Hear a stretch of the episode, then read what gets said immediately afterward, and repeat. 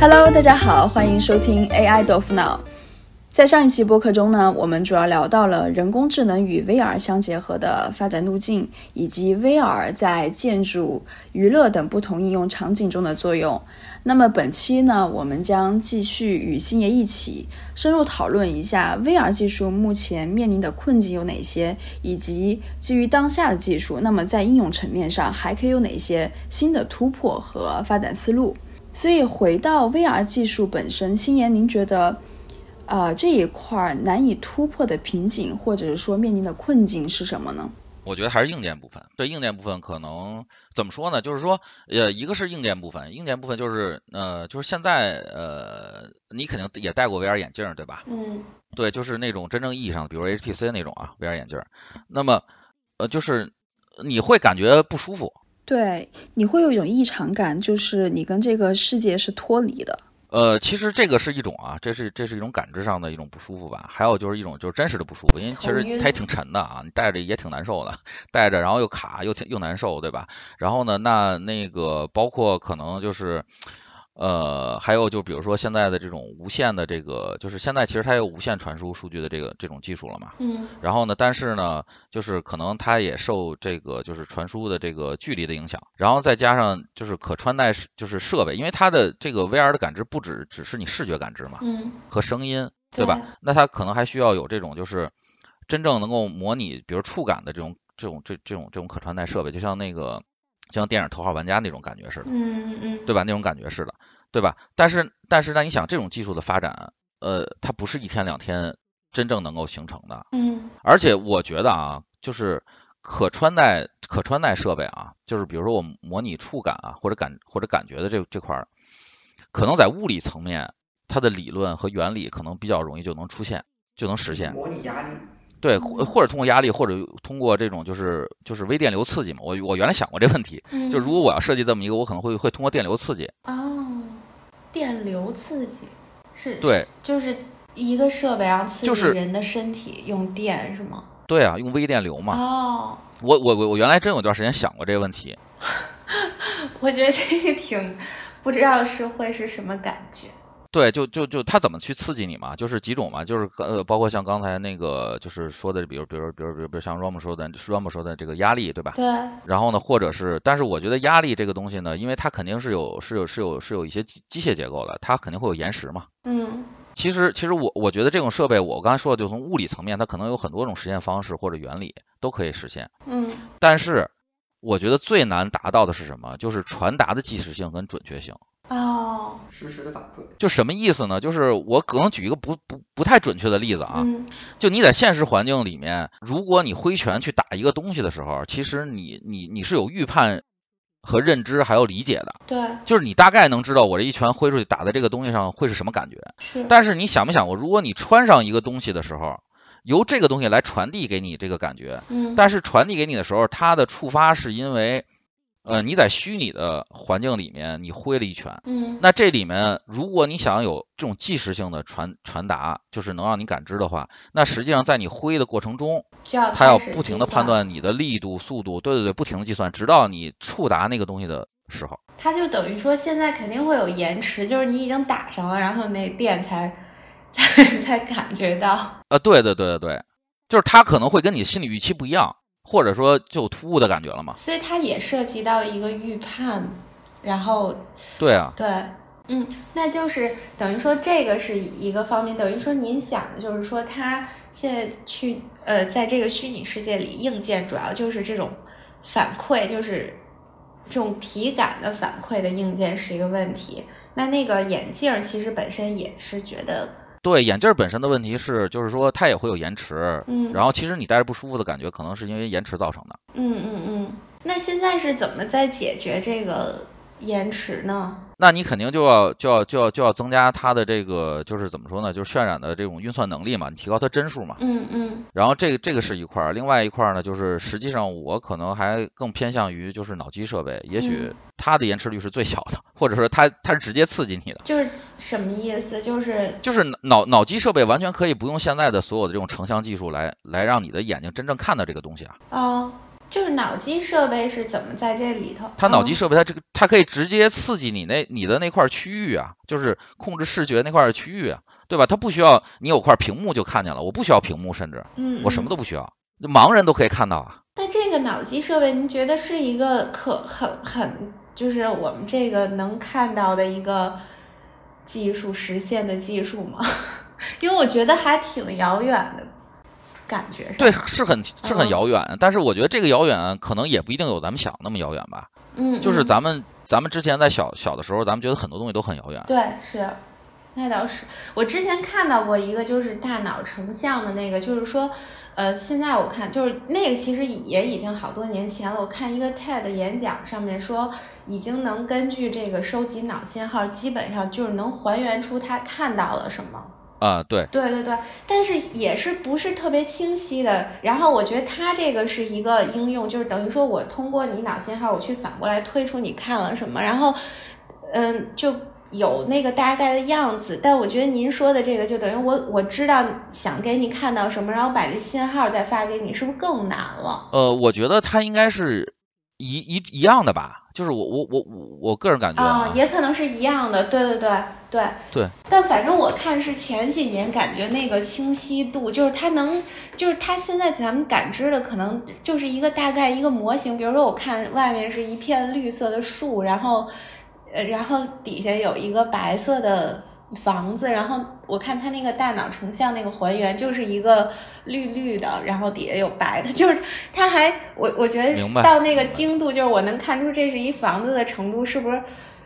当然，当然也是，就是可能技术一下突破就突破了，但是我就感觉上挺挺难的。对，那那那那肯定肯定会会会难，因为你解决的不只是某一个部分的这种学呃学科的问题，嗯嗯嗯对吧？所以它肯定会很难。但但是但是我觉得我觉得它可能我我我我不知道对不对啊，但是我我觉得它可能会比你去突破这种呃就是硬件设备本身可能也许能有个走个捷径。嗯就比如说，你看啊，我们现在去做芯片，嗯你你肯定你希望它的它的这个能耗越低，嗯运算这个这个计算能力越强，嗯对吧？嗯然后然后然后这个这个这个这个这个整个越小，对吧？对是越好的，对吧？对那其实这个问题不在于你的设计或者或者或者或者或可能是架构啊或者什么这些层面，它反倒是制制造层面了。对，你有没有你有没有能够就是这个更小的这个精度的这这种这种这种制造设备啊？对，就变成那个大大型机械的那种能力了。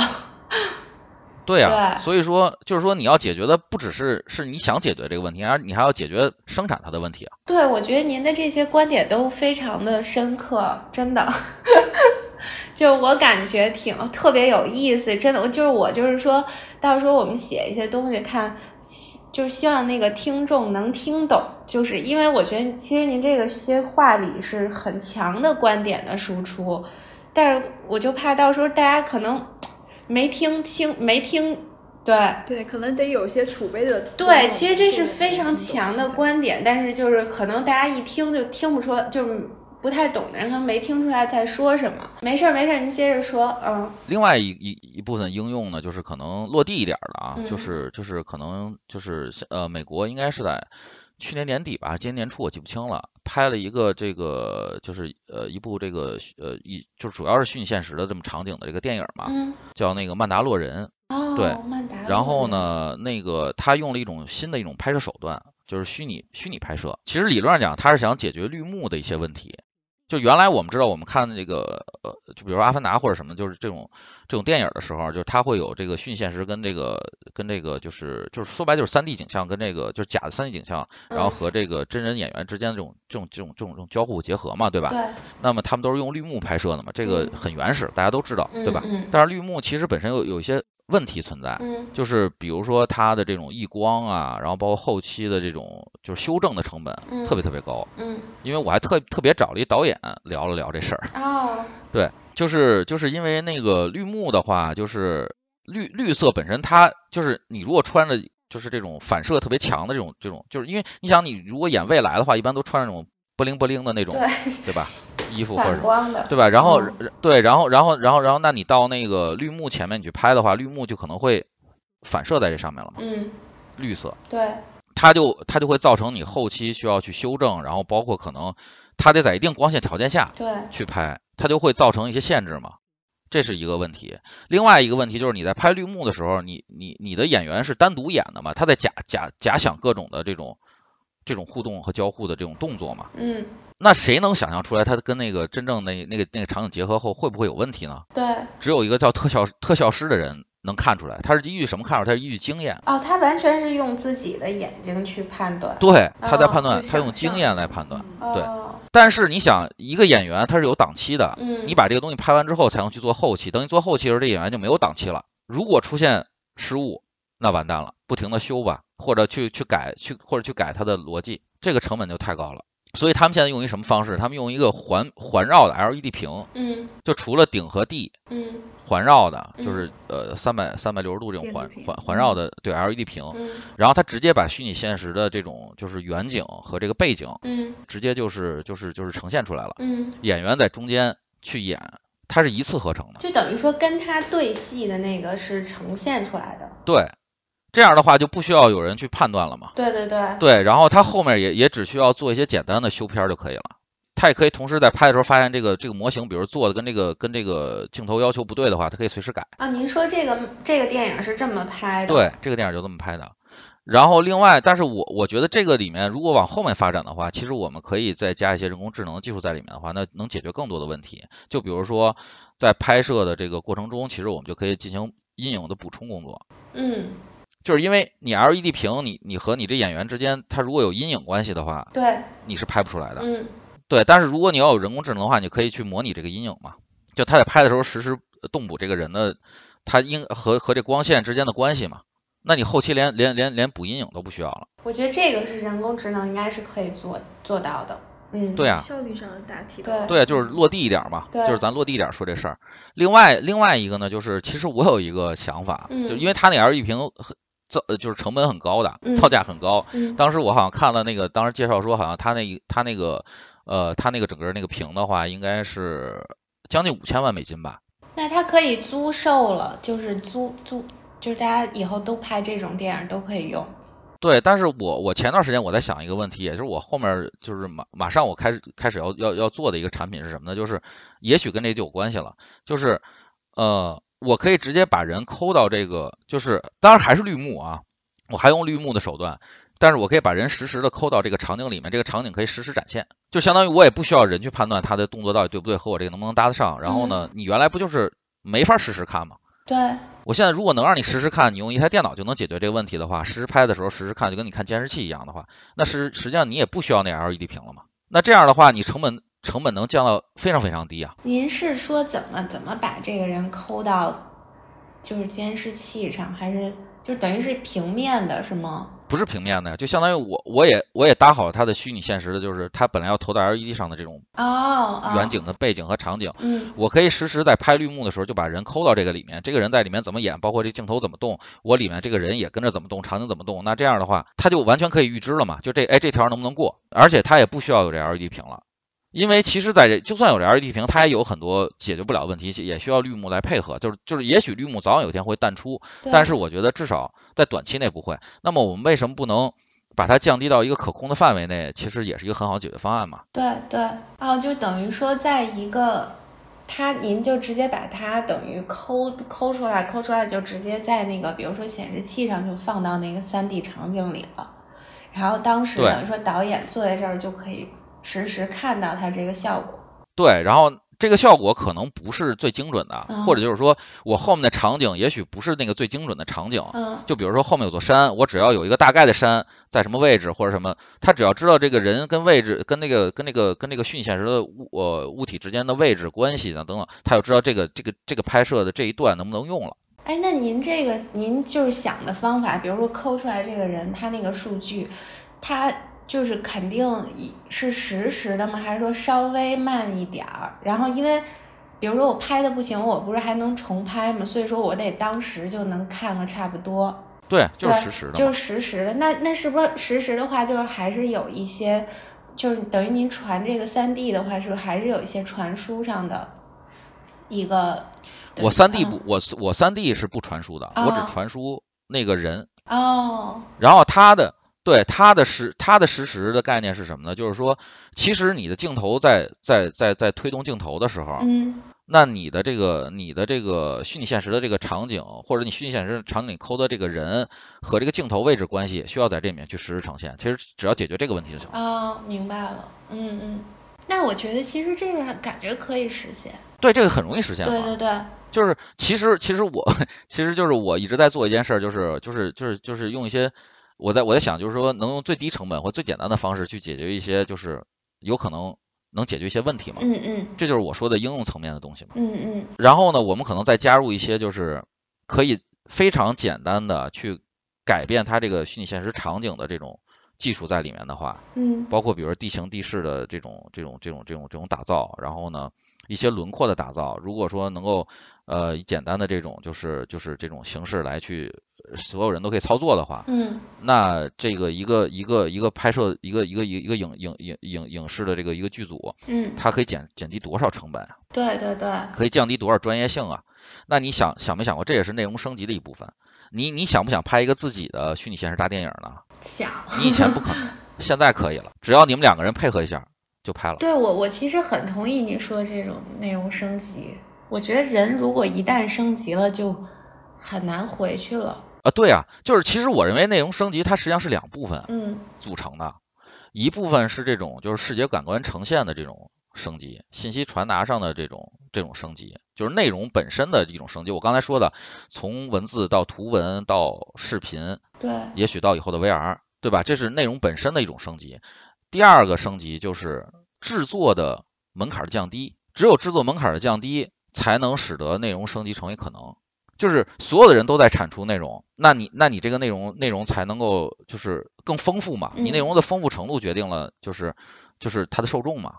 所以说就是怎么去降低这个制作门槛儿，那这个肯定跟 AI 什么都是有相关性的，对吧？嗯嗯然后呢，内容本身的升级是跟 VR 是有相关性的，但是我用我用这个降低门槛的这个制作 VR 的这种这种这种这这种结合这起来的这种呃手段的话，那就是相当于是一种结合嘛。第二个就是就是刚就刚才说的那种就是就是和内容的交互的问题了嘛，和内容的互动的问题嘛。其实我就举个例子啊，就是我是我脑子里在想的，这个也是我后面规划产品，其实它它们是有相关性的。就是呃，比如说前段时间那个天宫三号不是上天了嘛，对吧？对，你想没想过，就是说你在抖音里发一条自己的视频，你可以设置自己在天宫三号里面的所有动作，然后在里面飘，或者或者也许到舱外，嗯嗯，你你你如果有如果有这么一个东西的话，你肯定愿意去拍一段秀一下，对吧？对对对挺有意思的 VR 版的抖音，对对啊，也也就是说，也就是说，我不管它是抖音的一种一种衍生的一种特效工具，还是一种什么东西，但是肯定有人希望这么做，因为其实现在抖音上也有很多 AR 的一些衍生的这种这种这种特效工具嘛。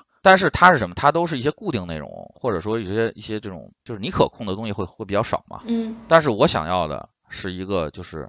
尽量是你是你自己可控的，你可以去选场景，你可以去加元素，你可以加控制点，你可以去加不同的触发，你就可以自己做一个自己的视频。自主度更高，嗯，更更自由。对，自主度很高，更自由。这就我刚才说的，就是除了你这种，就是就是无限的未知感，还有一个就是自由度嘛。其实也许它不是个一个一个游戏，但是它很好玩儿。对，我觉得不没有必要非得是游戏，它也是，它就是一种内容，其实一种新形式的一种内容。就是一种内容。因为我其实就像我这种从来没有玩过游戏的人，我觉得完全没有必要是游戏，就是我可以只是一个有就是内容就行。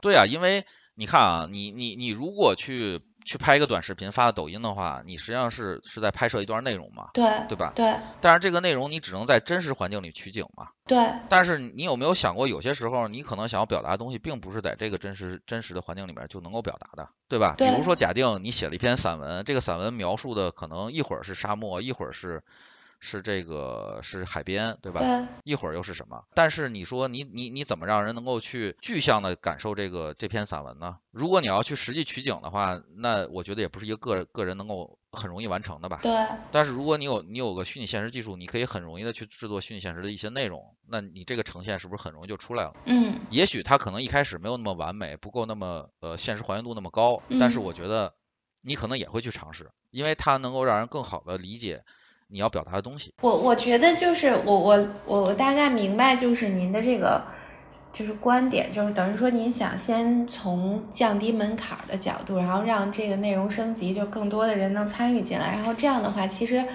也是从就是如果大家用的人多了，或者说在这个上形成一个平台了，那可能从底层技术的角度也会是有更好的一个提升的空间，就是说肯定是会有对呀对会有人去更多人去研发这些。对呀、这是需求造成的。对对对，其实就是还是得从需求这边。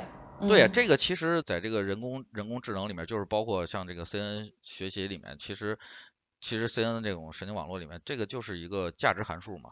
你需求越高，价值含价值越高。对，我也觉得，就是我就反正听你讲了之后，我觉得还是很有，就是挺有意思的这个 VR 这个领域，因为我们之前其实就是 VR 就感觉好好几年前特别火了一阵儿之后，就稍微有点儿突然又凉了一会儿，对，就没有 太再听说那什么，可能就是门槛儿太高。就是我，就我我我我，其实我感觉它是两块门槛高，一块是硬件门槛高，一块是，但是其实内容门槛儿也没有想的那么高。嗯就是我觉得主要是硬件儿硬件的问题。当时其实其实就是就是我们所说的这个这个 VR 的所，不管是元年也好，还是最火的那段时间也好，其实是、是大量硬件发布的时候。对，有那个眼镜儿，有那个就是 Oracle 吧，就是那个是还是叫什么？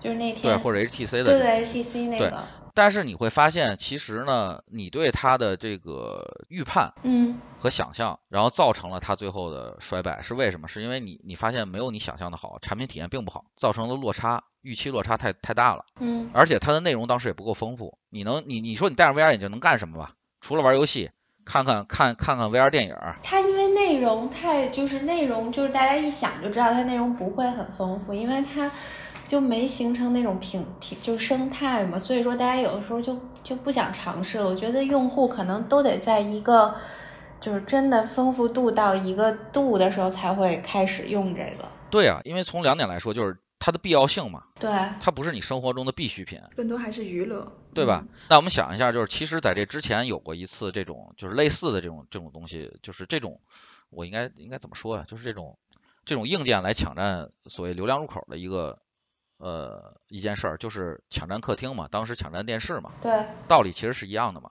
就是想通过一个硬件设备来去获取私域流量，最后再去把它转化嘛。VR 其实也是想这么，干。放到一个场景里面去。对，但是嗯 VR 的本身的问题是在于你没法跟电视比啊，电视内容多丰富啊，对，但是 VR 的内容制作成本太太高了就跟电视一对样。对，所以我觉得这个这个问题就应该是这么看嘛，而不是应该而而而不是说我单拿出一一部分来看，我就认为那不是成成这个盲人摸象吗？对对对，其实当时确实有一阵儿，就是好多产品出来，包括那个微软那个 HoloLens，就是我啊们当时那个公司还去那个西雅图那边去看来着。但就是感觉他们就是大家所有人走的方向都是那种特别重的，就是呃等于对硬件要求特别高的那种。然后我记得当时全都是那个 station，就是那种工作站那种，要建特别好多个空间，全部都是工作站，然后才能维持一个 HoloLens 这边做的一个那个全息影像，就呈现一小会儿。对对对对，所以我我我其实我倒觉得现在应用可能没必要去想那么多，就是我们是不是能够用现有的已经成熟的技术就已经可以去做一些事情了，嗯，没有必要等到所有东西都成熟，对吧？嗯，所以这这这这就是我我我的想法嘛，可可能包括可能我对硬件一些想法，甚至我都觉得你可能你要想要的这种就是沉浸感，你可能也许都没有必要去戴那么麻烦的一个眼镜儿，就是可能你去看三 D 电影儿，你也有沉浸感，对，对吧？那三三 D 一一个那那那种那种那种三看三 D 电影的那种那种眼镜儿，其实非常非常价格非常低啊，几十块钱。对对对，我我觉得就是您说这挺有意思的。然后还有刚才您说那个，就是等于您觉得交互的那个门槛，就是现在就是刚才您说用什么电流或者什么那个，然后，但是你要说最终的话，你觉得还是脑机接口这个方向是比较直接的。呃，对啊，但是就是其实它是和那个就是其实其实脑机接口它，我觉得如果是呃他想去去跟你的大脑去连线的话，它可能也也得需要用微电，它也可能也需要用电流、对，肯定要用电。微电流。就是我想问您一个问题，就是您觉得这个就是如果说有可能的话，比如脑机接口是一个更优的解，就是这个实现这种想象方案的话，会不会有点儿就是有点儿呃，从那个怎么说人的意义的角度，有点矛盾呢。就比如说我不用，那我就不用了。就是违违违背人违背违背现在的普遍的道德观是吧？对道德观，或者说那我其他人呃，就是价 就是你你的世你的世界观。对我其他做东西的人还干嘛呢？然后老机结构它本身争议就比较大。但是但是我是觉得，就是如果是不是那种创伤性的或者侵，就是那种那种就是植入式的啊，侵入式的，对我可我是能接受的。就非侵入式的穿戴的。对对啊。我觉得那个那个没没什么区别啊，就就是它也没有对你造成伤害嘛。因为人接受电击治疗的历史都多少年了，人多少人的脑子都过电，嗯。其实更其实其实更多人担心的是说那种就是就是啊，你你会不会把我的这个这个这个这个就是我的思想盗窃走？就更就更多人是担心这件事儿嘛。就是如果你是如果你是侵入式的这种的话，就是就是这种植入式的，然后那那可能就是你确实无法知道他会不会直接给你盗走了，就是你你不想让他知道的，对吧？但是如果你是这种佩戴式的，我我我想用你的时候，我在我在佩戴，嗯，那你平时是不连线的，嗯嗯，其实我觉得创伤这个东西还好。嗯，对吧？如如果说假定说说说给你一个很小的创伤，让你有一个比如说一个很大提升的话，你肯定是乐意的。那倒是，对吧？你看，就就是举个例子，那那时候那个不有不有一段时间特别流行，那个女孩希望自己长高，把自己腿打折，然后接那个呃那个叫什么？就是对吧？你你你们肯定知道吧？医医美，对吧？那还有那么多人做呢？啊啊啊！还有这样的，就是很早了，很早的一个呃，就是就是就是一个一个现象。那那你说，如果说假定说，呃，给你植入一个芯片，然后你你你可能就能有一些超人的能力的话，你你你你怎么可能不干呢？对，这创伤性又很小，你肯定干。但是你唯一担心的是说，植入的不是你的身体的一个一个一个这种普通的机能，而是植入了你的这个这个这个最最核心的部分。然后你担心的是你的思你的思维被泄露出去，或者说我的脑子就就就会有一些变化，或者被别人控制了。对，就被控制。对，我就刚才您说那个脑子的那个，我就想到，就您说我可以一就是他给我输入，然后我不想用的时候我就摘了。那万一他就控制我了，我我我就不摘了，不让你摘是吧？对。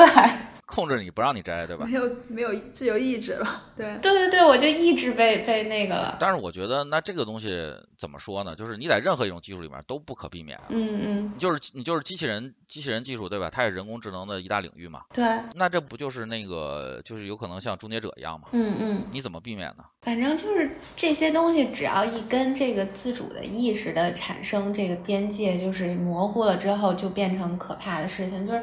只要这个机器人还是在一个就是没有人的那个意识的可控范围内，对，就只要不跨越这一点，我觉得其实都是可以的。就是一跨越这一点就奇怪了。但是这个东西本身，我觉得，嗯，有点有，就是有点矛盾哈，有点矛盾。就是咱们现在人工智能在在做的所有事情，你是希望它更智能嘛？对。然后你又不希望它那么智能。就是我希望它能像一个人那样思考，但是我又不希望它。有自主的意识，为他个体那个人去思考，就是我希望他能像我一样去处理问题，但是我不希望他觉得他是一个人，就是他，就人其实不断的，就是我觉得大脑里算法就是加了一层算法，都是在为自己的这个生存或者说那几层需求去算计，然后。我觉得机器如果有这个就可怕了。其实说白了就是什么呢？这就是那个价值函数嘛，就是或者说人是趋利的嘛，人是趋于对自己最有利的情况嘛，对吧？对。但是你希望它是公益的，你希望它是它是对人类最有利的，对对吧？你只要从这角度去设计这个函数，理论上讲不会出问题嘛。我觉得这就让我想到我们之前跟 Margarita 也就是研究过那个，哎，Margarita 你是不是写过，就是把那个前额叶给。搅和了就就行了，对，因为你前额叶跟你的情绪相关嘛，你把你前额叶所破坏之后，你整个都无法控制你的脾气啊，你的情绪，就是反社会人格了嘛，就会整个人对，就变成一个木头，就机器人一样，对，嗯，这个就很吓人，对，对你你这你这个就是反社会人格嘛，就是很很多人就是就是就是因为就是因为这个这个这个这前额叶那个受伤了以后才变成反社会人格的嘛，对对对，其实说白了就是说人是极度利己的。对，但是你想要做一个设备是极度利他的，或者说不利他也，反正就不用利己，就是我我是觉得，就是很多，比如说您说动物低等到一个什么程度才会是一个，就是像就是说，其实我觉得就很难说。就比如说一个小虫子，它就是这么爬，就是这儿有东西它就躲开，这儿有东西它就绕开，这是它到底有没有自主意识？就我也不知道。我就希望它是一个类似于就这种的，就是就会预测和判断，就是和决定。但没有想那么没有攻击性，我觉得还真的不是。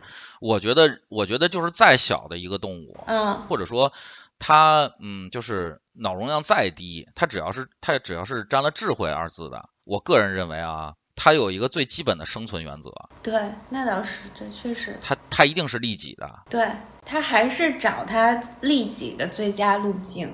所以就很难，其实我就所以我就我们也一直在想这个问题，就是真的智能，就是 intelligence 这个的定义，是不是其实就是跟这个自我的意识或者利己，其实它是一个不可分的，就是双生的这么一个概念，就是你不可能能创造出那么一东西，否则的话你就也不会是真的智能，就是一个没有自由意志的智能还是智能吗？对，可能它就还是不智能。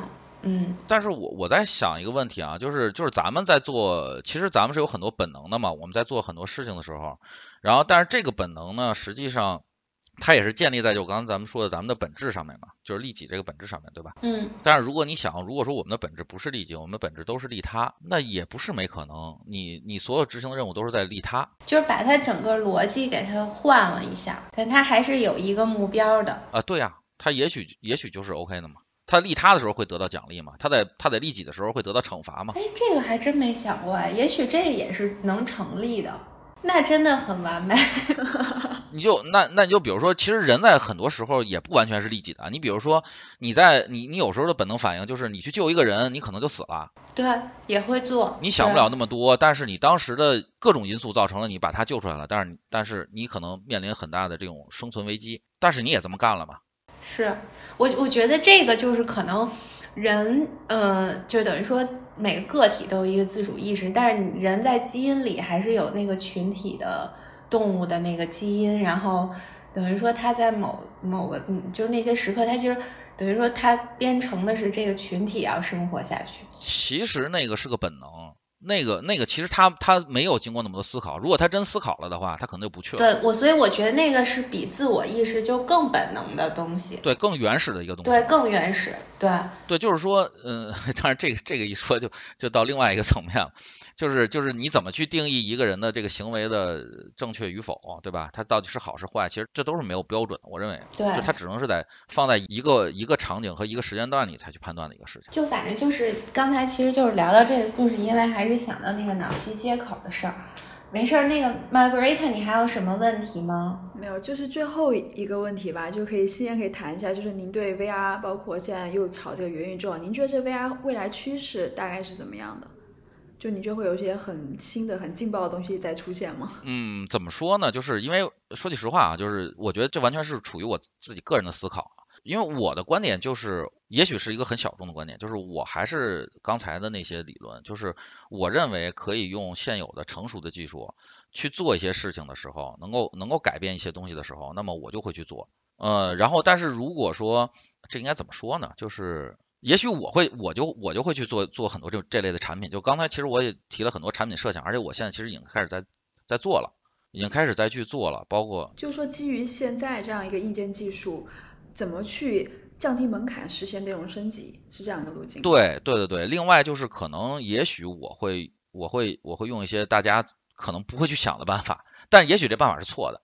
就是就比如说刚才其实我也我也在说，这就是那个偏振光的眼镜的。等等，就是这块儿，就是你可能你去看电，你去看三 D 电影的时候，你也有很很好的这种沉浸感。就是我们在说 VR，它是个概念，它是由有有有很多东西元素组成的，对吧？嗯嗯。比如说多元的感知，比如说沉浸感，比如说这种就是交互，对吧？就这些。那么我们是不是可以一个一个去解决呢？就比如说我我不愿意去戴那么那么那么复杂的 VR 眼镜，我我才能够获得一个也许还不那么好的沉浸感。那我觉得我看三 D 电影时沉浸感就挺好的了。也许这是我个人认知啊，但是我觉得也也可能代表了一部分人，对吧？嗯嗯。那我是不是可以从这方面想想呢？嗯，就在这块儿再更深入的把它的比如三 D 的内容，让你更有交互感，体验更好，就在单一的这更有沉浸感。嗯，更有沉浸感。就是举个例子，其实你戴一个那个就是就是最早的那个就是 Google 不是出过一个纸盒眼镜嘛？纸盒的那个 VR 眼镜你们知道吧？就是最早的一个原型，就是其实你看七二零图的时候，或者看七二零全景的时候，你可以戴在一个那个就是假也不叫假 VR 吧，就是就是很简单的那么一个眼镜嘛，就就是一个一一个纸。但那也挺好玩的。对，它是通过你你的那个手机本身的一些这种，就是就比如陀螺仪啊等等等等这些设备来去来去决定它的内容是是怎么旋转或者怎么动嘛，对吧？根根根据你根据你你来你来动嘛。然后，但是其实它也有沉浸感，对吧？对，有有那个我之前带，然后我朋友还录，就是说这个人其实也特别投入，整个头在动那种。对。对啊，那也就是说，就是说，其实你带那个。和你和你带一个 HTC 的那种真所谓真正的就是现在意义上真正的 VR，对你来说你的感知可能没有太大差别。其实真的那个那个感觉挺挺真实的，我记得那个，嗯，对啊，就是说如果说因为但是那个那个东西可能还更那个东西也有一个一个一个不好的地方，就是它可能要把手机卡在那儿嘛。对。但是你你想没想过，如你看 3D 电影的时候，你是你是大家对着一个大屏在看吗？对吧？你也不，你也不需要把手机卡在这个这个眼镜上来看，对吧？对。它是不是让你更自由呢？嗯，那肯定，对对，其实体验感更好。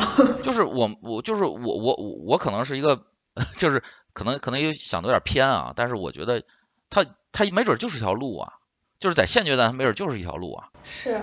而且这个技术很成熟，拍摄三 D 电影技术很成熟，它它是什么原理，用什么光学原理，这都很成熟。对，我也觉得这个其实是就是一条路，嗯。就在一个细分上，你其实你做到极致也是挺好的。对，就是我觉得你在现阶段，既然你解决不了这些问题，然后那你就觉得，哎，这事儿无望了，这事儿没没有解嘛？可能也许很久很久以后才有解。但是真的是这样吗？我觉得有一些替代品是不是可以在这里面去产生一些过渡的东西，或者也许没准儿它有可能是一个新的方向。对，你也说不一定，这真的就是有人去做了才知道是不是下一个方向。就是所所以，其实我可能一直在。在想这些问题，等于说，那您现在就是对 VR，就等于其实感觉不一定是靠现在大家都理解的那种方向去做，就是或者说，或者说我可能也许会去会去找另外一条路，我去试，我去尝试一下。我现在就就就在做这个打算啊。哎，那您是会就是一直在这个虚拟现实这个就这个方向上吗？呃，我感觉从我现在做的所有的产品的规划来讲。会是的，因为因为因为因为我觉得内容升级的，就我一直在说内容升级的下一个阶段，一定一定会是 VR，因为没没没有比它更好的内容呈现了。目前看是，嗯，就纯内纯内容层面啊，咱就只说纯内容层面，嗯嗯。而且我觉得，我觉得它能让所有的人能有更自由的表达，内容就是在表达嘛。对，我觉得唯一就是要降低这个门槛。对对。这就是我我我真正想干的事情。其实我在好多，就是我刚才说我做那个东西的时候，我也觉得这是，就是特别，我觉得就是比较厉害的人能坚持的走这个，要不然的话，其实其实大家都看到这是一个方向，但是一看到那些问题，有的时候就觉得 不知道怎么解决，然后就算了。但是其实我我我我觉得可能就是就是我觉得大家可能是不是都按照传统的思路去考虑这个问题的时候，它就变得对我也觉得就是思路都是一个思路就就无解对，所以可能思路上确实有问题。对，所以我我我反正嗯就是我就是怎么说呢？就是我觉得可能可能换一些思路或者换一些尝试，也许他错了，但是呢，其实人的每一次发展或者就这种提升。其实都是在靠不断的试错，最后才找到一条正确的路嘛。而且我觉得，我觉得这个试错是值得的。哎，玛格瑞塔，你是不是觉得挺惊讶的？对，因为我我可能就还是觉得，可能很多大众还会说，可能在设备上或在其他方面再做升级。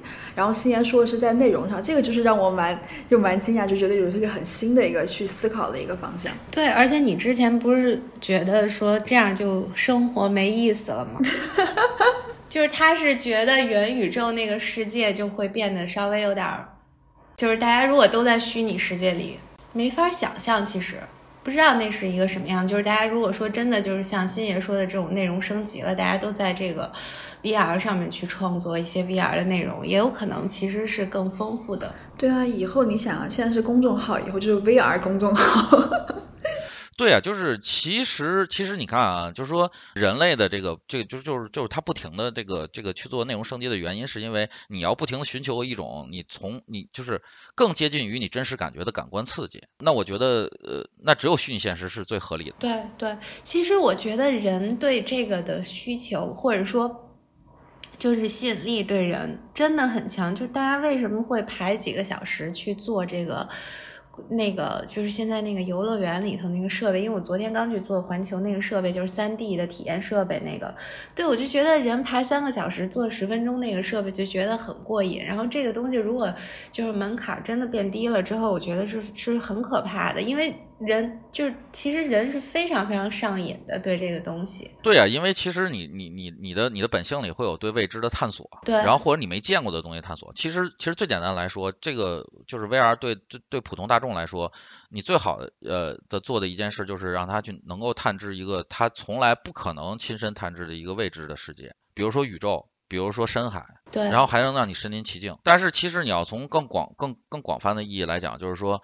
呃，也许有的人可能一辈子都出不了国，对吧？去想看看看他想看到那个东西，但是那个那个场景也不是视频能够给他带来的，VR 带来的震撼也也远远要比视频那要强太多了，对吧？对啊，对，完全不一样，嗯，对啊，所以所以所以我觉得它的意义就是，呃，我认为就是这这些意义，真正的意义啊，就就是也许不对，但是我认为就是就是就是就是它的意义就存在于是它能够让你去感受你也许这一辈子。